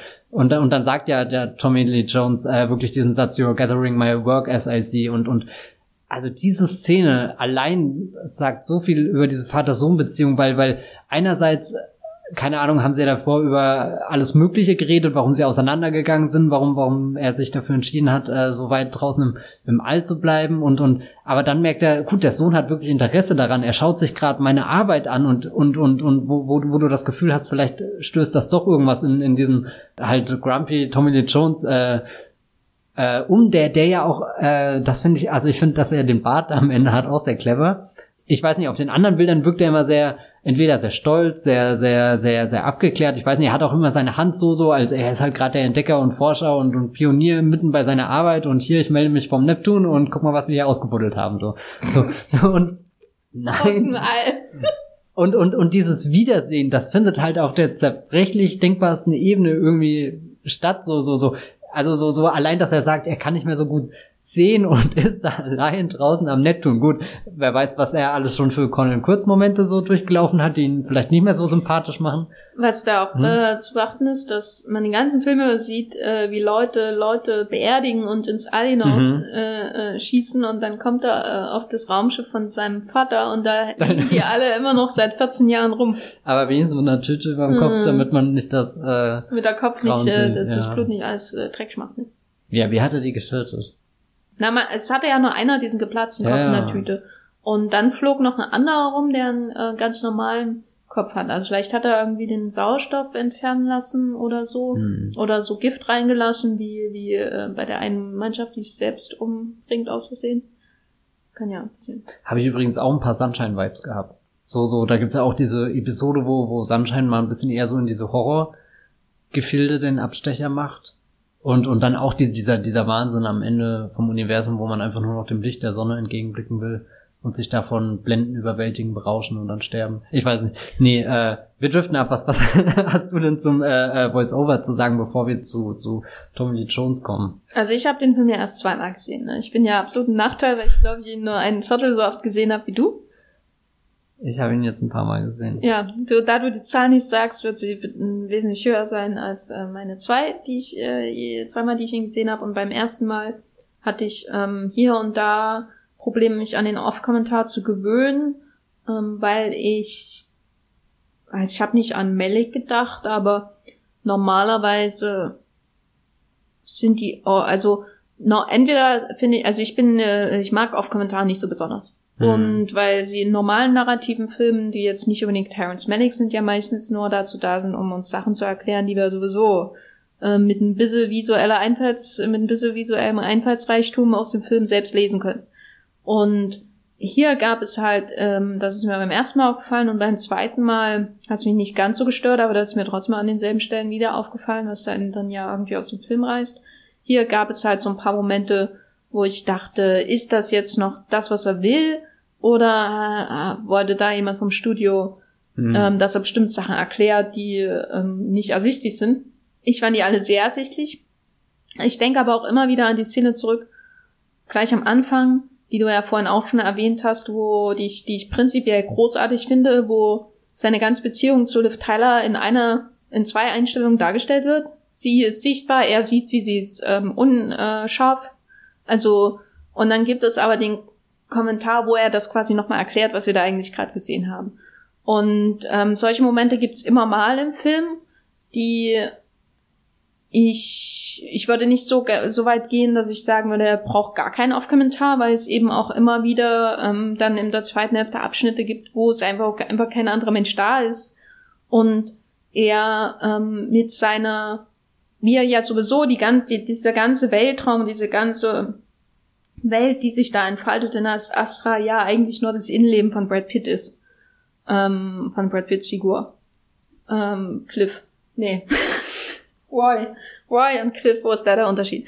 Ähm, genau, also insofern ist es logisch, dass in diesem, wenn wir schon diese rumornde, ähm, diese rumornde Innenreise von äh, der Erde auf der einen Seite zum Neptun, diese zur Seite geschobenen Gefühle ähm, haben bei ihnen, dann ist es ja auch klar, dass irgendwie aus dieser Innenwelt, die wir da ähm, sci-fi-mäßig abfahren, ähm, dann inneren Monolog ähm, haben von ihm. Also das kann ich schon verstehen und ich glaube, oft ist es wichtig, damit man ähm, nicht, eine, nicht in eine Abstraktion gerät, aller 2001 zum Beispiel. Also, dass man immer am Menschen bleibt und nicht nur an ähm, einer Ansammlung von Farben und, und ähm, Weltraumeindrücken oder so.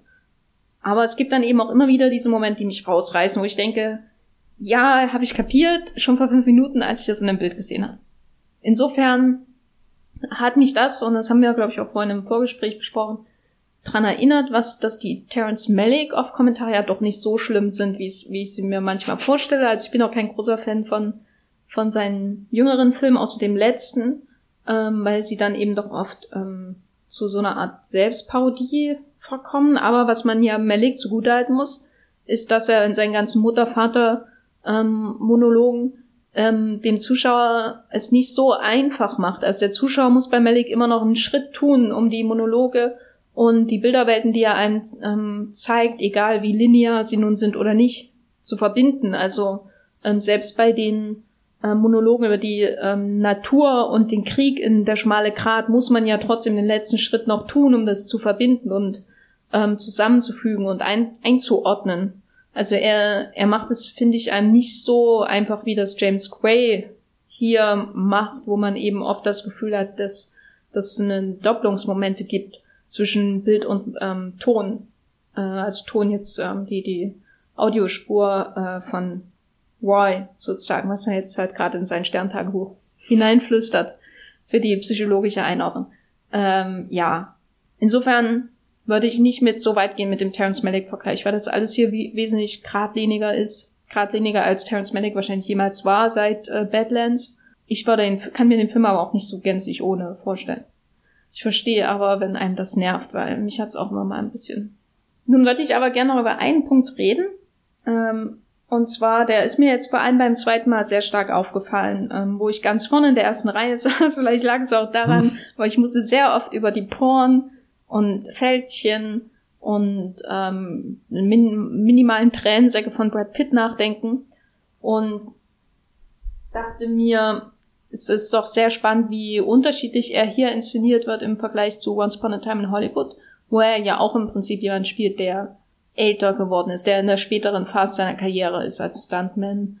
Ähm, wie hast du es denn wahrgenommen, wie in dem Film so mit dem Altern umgegangen wird?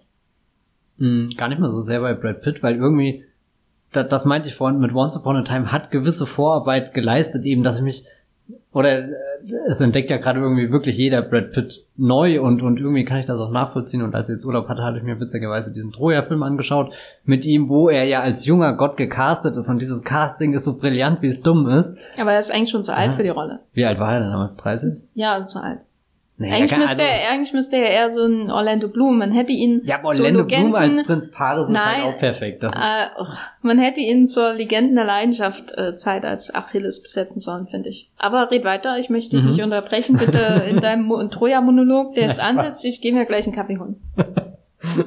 Also in Troja, nee, Quatsch, zurück. Äh, und, und irgendwie hat mich da, da, da Once Upon a Time schon drauf äh, oder oder habe ich mich äh, quasi im Rahmen von Once Upon a Time schon damit auseinandergesetzt, dass Brad Pitt älter geworden ist, was sich irgendwie sehr komisch anhört, das zu sagen, weil natürlich wird er älter, was habe ich erwartet, dann kann ich ewig 30 bleiben.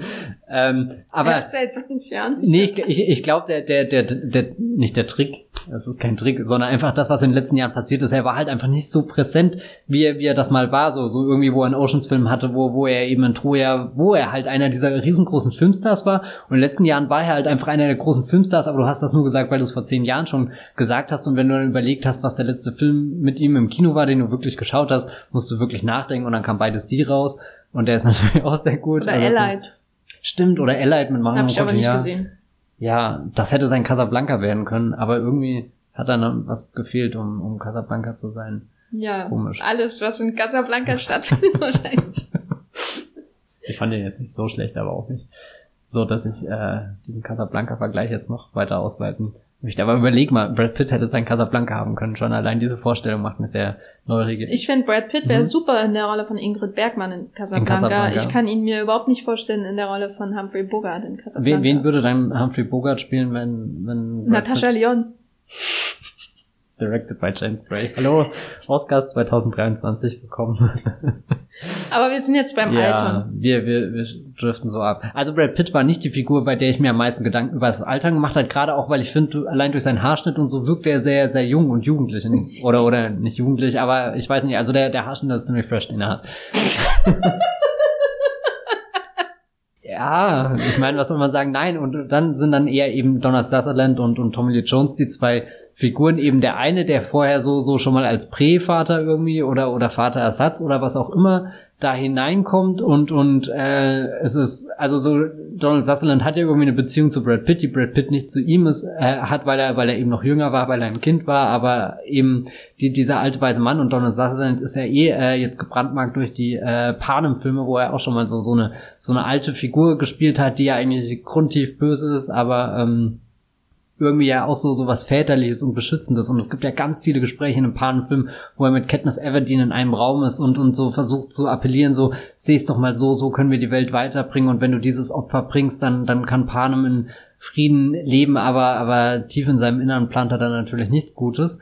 Äh, und, und das fand ich auch sehr, sehr interessant, wie, wie, wie, wie oft ich jetzt eben an, an diese Figur aus Panem denken musste, wenn, wenn er da von, von Spacecom irgendwie abgeordnet, er muss am Anfang nicht durch den Sicherheitscheck, sondern fliegt einfach so mit. Also so, er, er ist schon eingeführt wie als so, so, so eine alte Veteranenfigur, die, die da über allem steht und, äh, und dann trotzdem sich am Ende ja entscheidet, ihm die Wahrheit zu sagen, was er nicht hätte tun müssen. Also so, so, wo er irgendwie äh, sieht, dass äh, Brad Pitt da wirklich wegen seinem Vater hinfliegt und nicht wegen seiner Karriere zum Beispiel oder so, oder, oder wo er selbst auch nicht so äh, loyal davon überzeugt ist, jetzt für, für Spacecom sein, sein letztes Gewissen zu verkaufen. Also das heißt, im Alter erkennt man dann auch irgendwie quasi die, die wahren Werte des Lebens, jetzt das mal nur auf Donald Sutherland runtergebrochen, aber für, für ah. Tommy Lee Jones funktioniert sehr äh, ähnlich, der, der da ist. Und, und eigentlich den in interessantesten Satz finde ich dann, den, den Donald Sutherland über die Tommy Lee Jones sagt, so, so, alle denken, er ist halt verschollen gegangen irgendwie, weißt du, der, der Pionier hat sich überschätzt und, und dann ist halt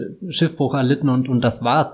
Wenn Donald Sutherland, also einer der wenigen seiner Generation, die noch zu Lebzeiten kannten oder irgendwie so, äh, mit seiner Theorie, was ist, wenn er sich vor uns versteckt? Und das finde ich ja ganz interessant. So für Ruth Negger, die ja auch äh, Generation äh, Roy, also Brad Pitt in diesem Film ist und die, die, der, deren Eltern da bei dieser Neptunreise mit dabei waren und von Tom Lee Jones äh, vom, äh, ermordet wurden. Da, da ist es das Monster. Andersrum ist es äh, einfach der, der verloren gegangen ist, der Vater und eben der, der, der sich versteckt. Und der, der sich versteckt, finde ich mit am faszinierendsten für wie, wie zerbrechlich dann sein, sein Auftritt ist. Er schwebt ja da wie so ein Geist und die ersten Momente überlege ich immer, ist er gerade wirklich da oder ist er Einbildung von äh, Brad Pitt vielleicht sogar, der, der jetzt eben am, am Rand, also er hat ja davor schon so eine Phase, wo er in diesem Weltraum, äh, in dem Weltraum ist, ja, wo er in dem Weltraum, wo er in dem ähm, Raumschiff ist, nachdem er die, die Crew da, oder nachdem sich die Crew selbst ausgeschaltet hat, je nachdem, und der das Steuer übernommen hat und, und dann meint, ja, äh, äh, der Weltraum macht mir zu schaffen, aber ich gestehe mir ein, dass, dass er mir zu schaffen macht und deswegen überstehe ich, aber vielleicht rede ich mir das selbst auch nur ein und bin jetzt doch wahnsinnig geworden und sehe da meinen,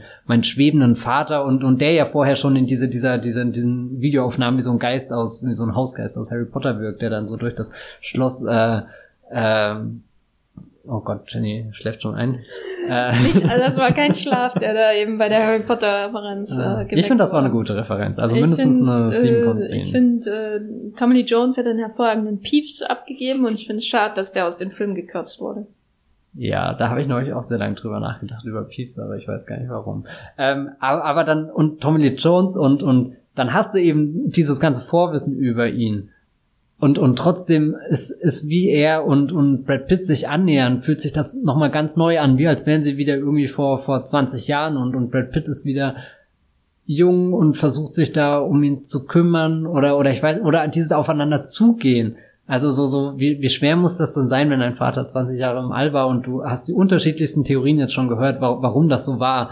Und tief in deinem Innern weißt du einfach nur, dass es eine Wunde in dir hinterlassen hast und, und du hoffst jetzt da deinen, deinen, deinen kathartischen Moment zu bekommen und, und kriegst ihn dann nicht mal so, so, so wirklich, sondern du merkst halt, du musst jetzt wieder von vorne anfangen und, und da auf, auf ihn, ihn zugehen und, und manchmal habe ich das Gefühl, er ist diesen Monster, manchmal habe ich das Gefühl, er ist der, der, der einfach keinen Bock mehr auf die Menschen hat, manchmal habe ich das Gefühl, er ist der, der die, die Mondstation einreißen wird und manchmal habe ich das Gefühl, er ist einfach nur der alte, verwirrte Mann da, der, der halt durch seine äh, Station geistert und, und noch an irgendwas glaubt. Äh, also so so dieser Moment, wo du diesen National Geographic siehst, wo wo gedruckt ist die die große Schlagzeile, gibt es außerirdisches Leben und dann steht mit Edding fett drüber Yes Yes Yes. Ich sehe allein durch wie dieses Yes Yes Yes geschrieben hat, sehe ich ihn, wie er das energisch draufschreibt, wie er daran versucht zu glauben, dass da draußen irgendwas ist. Der Grund, warum er da hingegangen ist, warum er die Erde zurückgelassen hat, die Erde, wo äh, Roy da am Anfang runterstürzen und eigentlich gar nicht hin will, sondern alle wollen raus in das All, weil sie da eben die, die, diese Hoffnung haben und, und diese,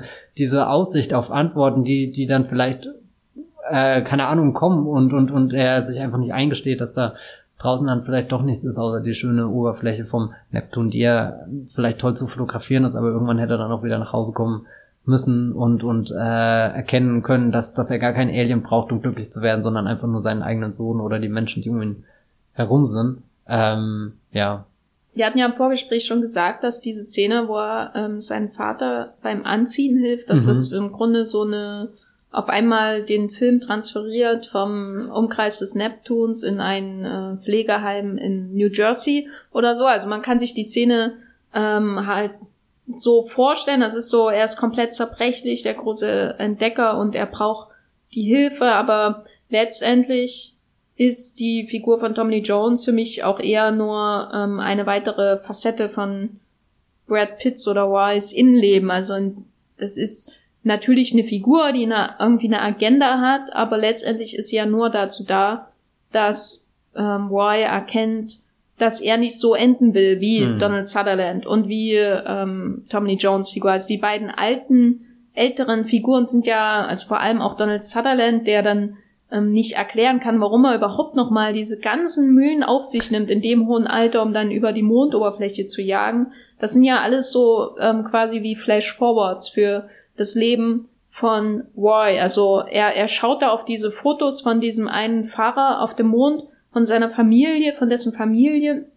Und gleichzeitig hat man diesen Donald Sutherland, der, den es immer wieder da hochtreibt, auch wenn er, wenn ähm, sein Körper es schon nicht mehr mitmacht und wenn er selber gar nicht mehr so richtig weiß, warum er das macht, außer wahrscheinlich, dass er auch ähm, irgendwo eine, eine Familie zurückgelassen hat.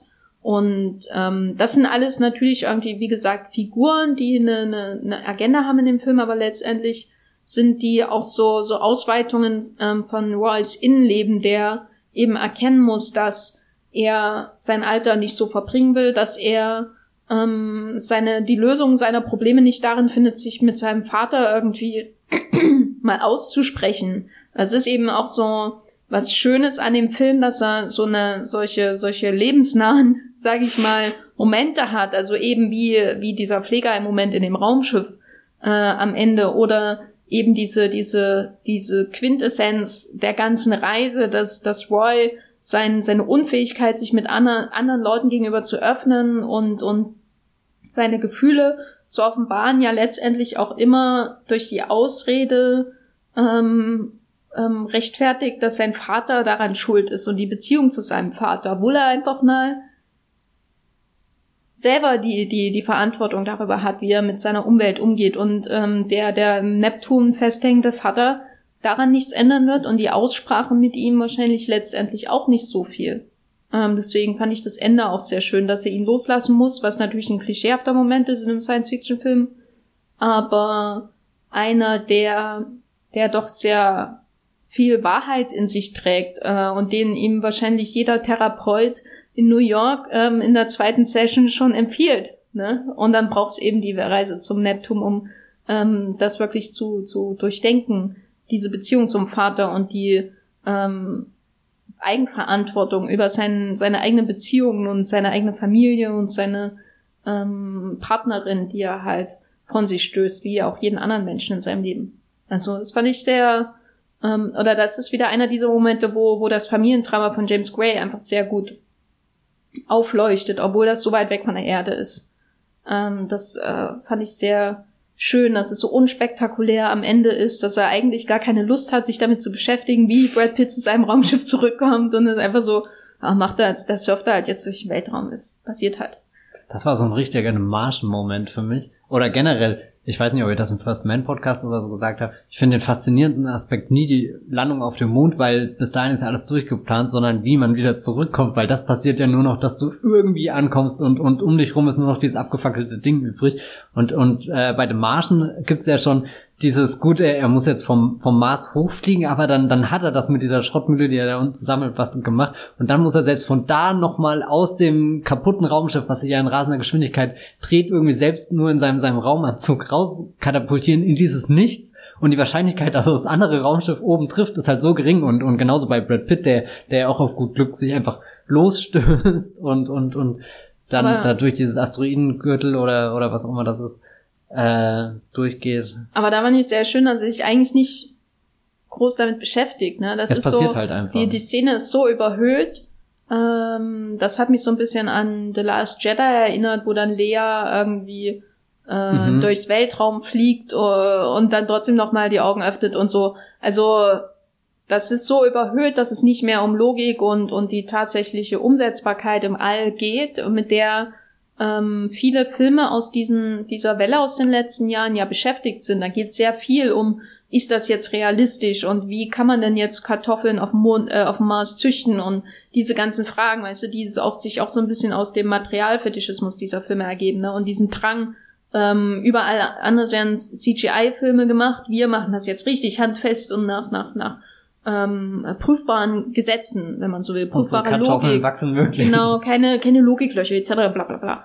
Und äh, da finde ich es schön in Ad Astra, dass er, er hat zwar diese, diese Liebe zum Material als Umgebung für seine Figuren, als quasi Wohnung und Heim eben, also Heim wirklich in mehrfacher Hinsicht, aber er ist nicht daran interessiert, sich da jetzt an, an den äh, an der Logik äh, dieses ganzen, dieser ganzen Abläufe jetzt wirklich ähm, da irgendwie festzuhängen und da irgendwie einen super spannenden Klimax draus zu bauen, weil es gibt ja dann ja wirklich den Moment, wo ähm, ähm, von der vor der äh, Atomexplosion quasi fliehen muss und es trotzdem erstmal einen, einen Schnitt geht äh, zu der Szene, wo er, wo er mit Tommy Jones nochmal redet, wo ähm, Jones hat dieses Zitat bringt, was du vorhin ähm, erwähnt hast, ähm, mit den mit dem Daten Datenspeichern und so. Also das fand ich so, das ist so ein antiklimaktischer Moment, wo man denkt, jetzt kommt die Flucht und schafft er das und der Countdown beginnt und dann gibt's die Szene zurück zum Vater und dann geht's wieder zurück zu dem Surf-Moment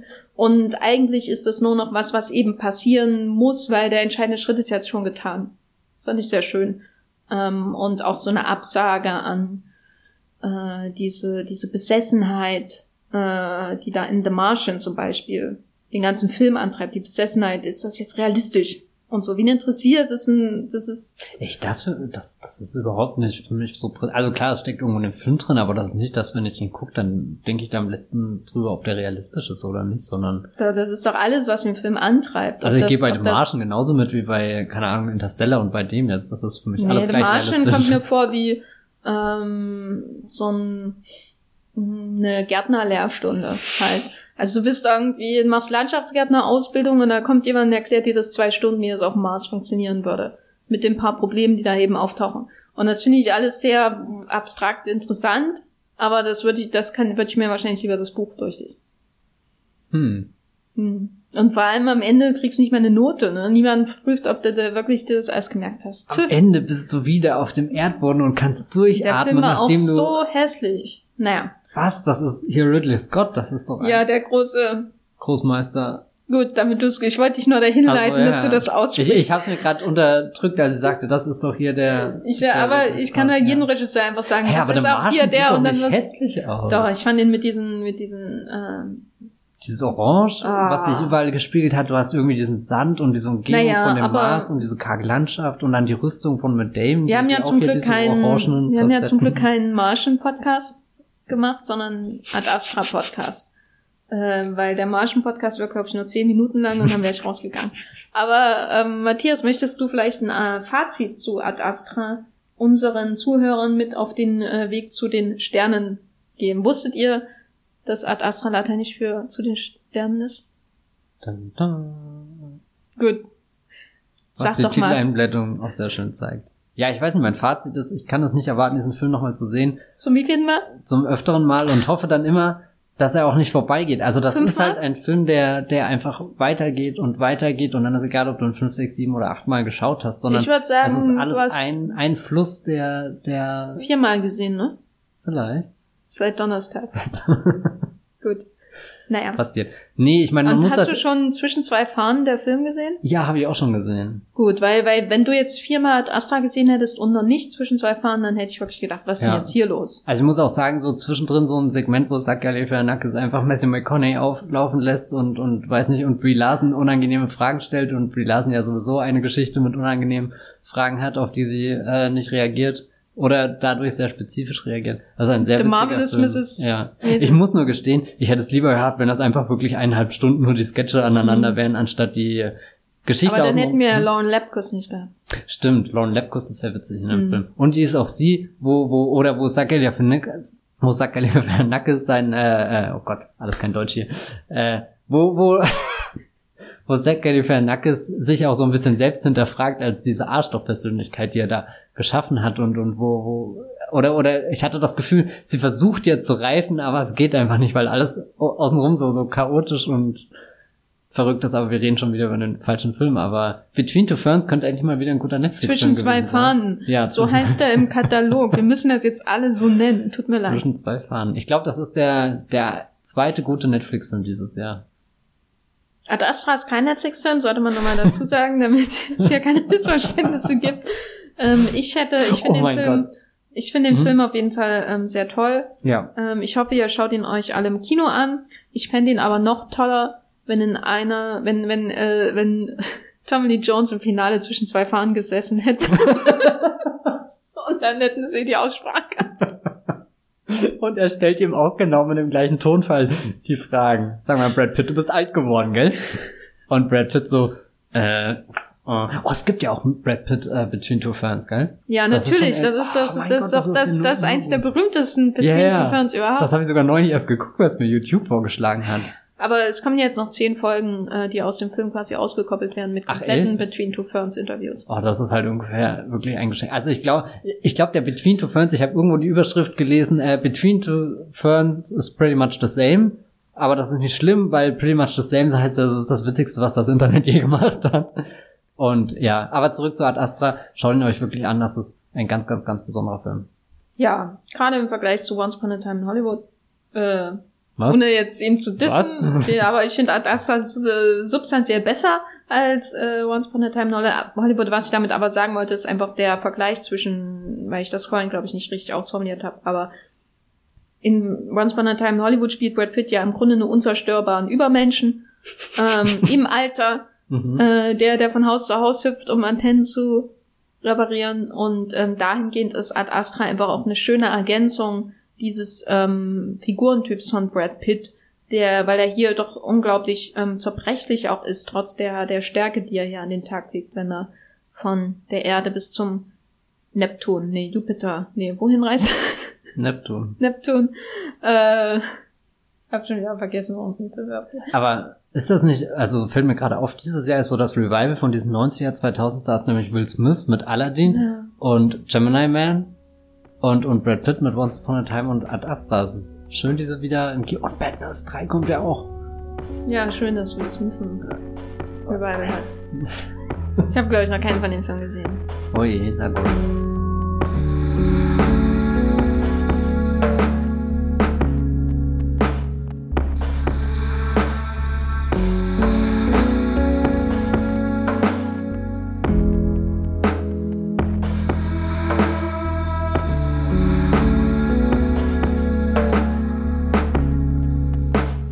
Hier noch einen Podcast zu Gemini Man. Ist ja immerhin ein Ang Lee-Film. Ein Ang Lee-Film, ja. Ähm, was tut man nicht alles, um einen Ang Lee-Film zu sehen?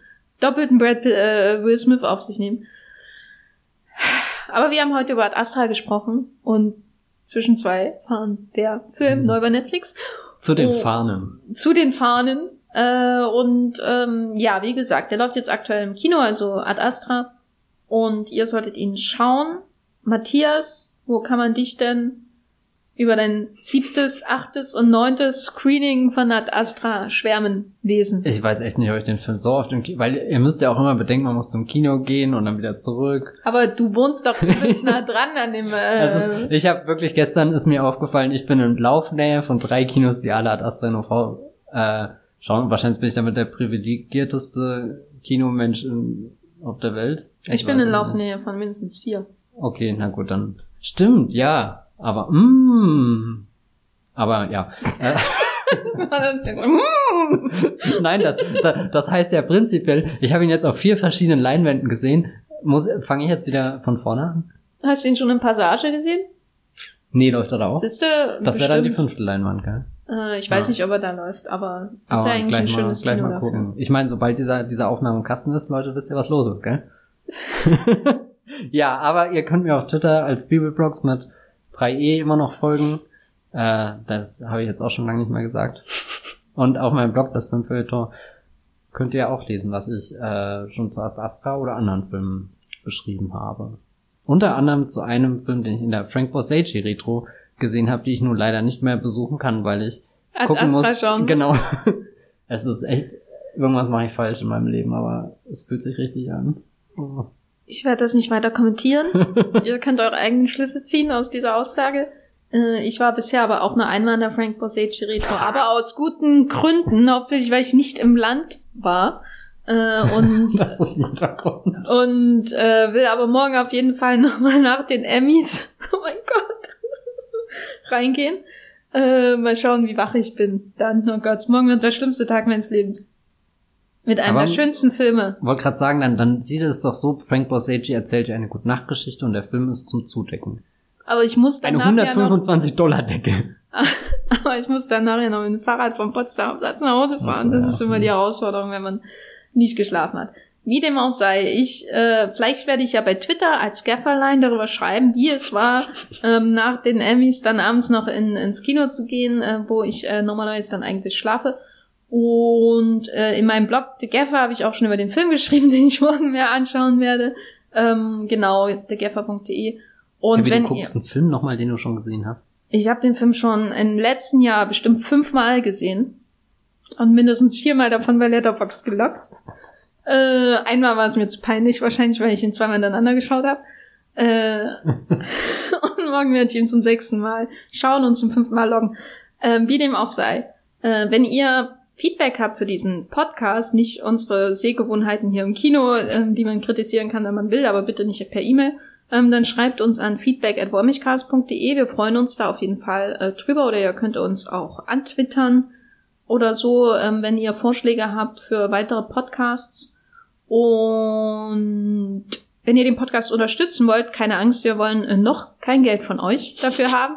Aber dann äh, könnt ihr auf jeden Fall eine Bewertung abgeben bei äh, den entsprechenden Podcast. Ähm, Verzeichnissen, vor allem natürlich dem von Apple. Ich weiß gar nicht, ob man das noch iTunes nennen darf. Apple Podcasts heißt das wahrscheinlich. Ne? Wie gibt's iTunes nicht mehr? Na, iTunes soll es doch nicht mehr geben. Aber äh, wenn ihr dann eine gute Bewertung abgebt oder eine äh, Rezension oder so, dann äh, landet man, glaube ich, höher in den Verzeichnissen. In den dann sind wir nicht mehr auf Platz 527, sondern auf Platz 526 der deutschsprachigen Filmpodcasts. Und das wäre doch ein Riesenschritt. Auch für Ad Astra. Genau, du. Wie oft musst du den Filmtitel noch erwähnen? Äh, komm, Matthias, deine Verabschiedung. Ad Astra. Tschüss. Tschüss.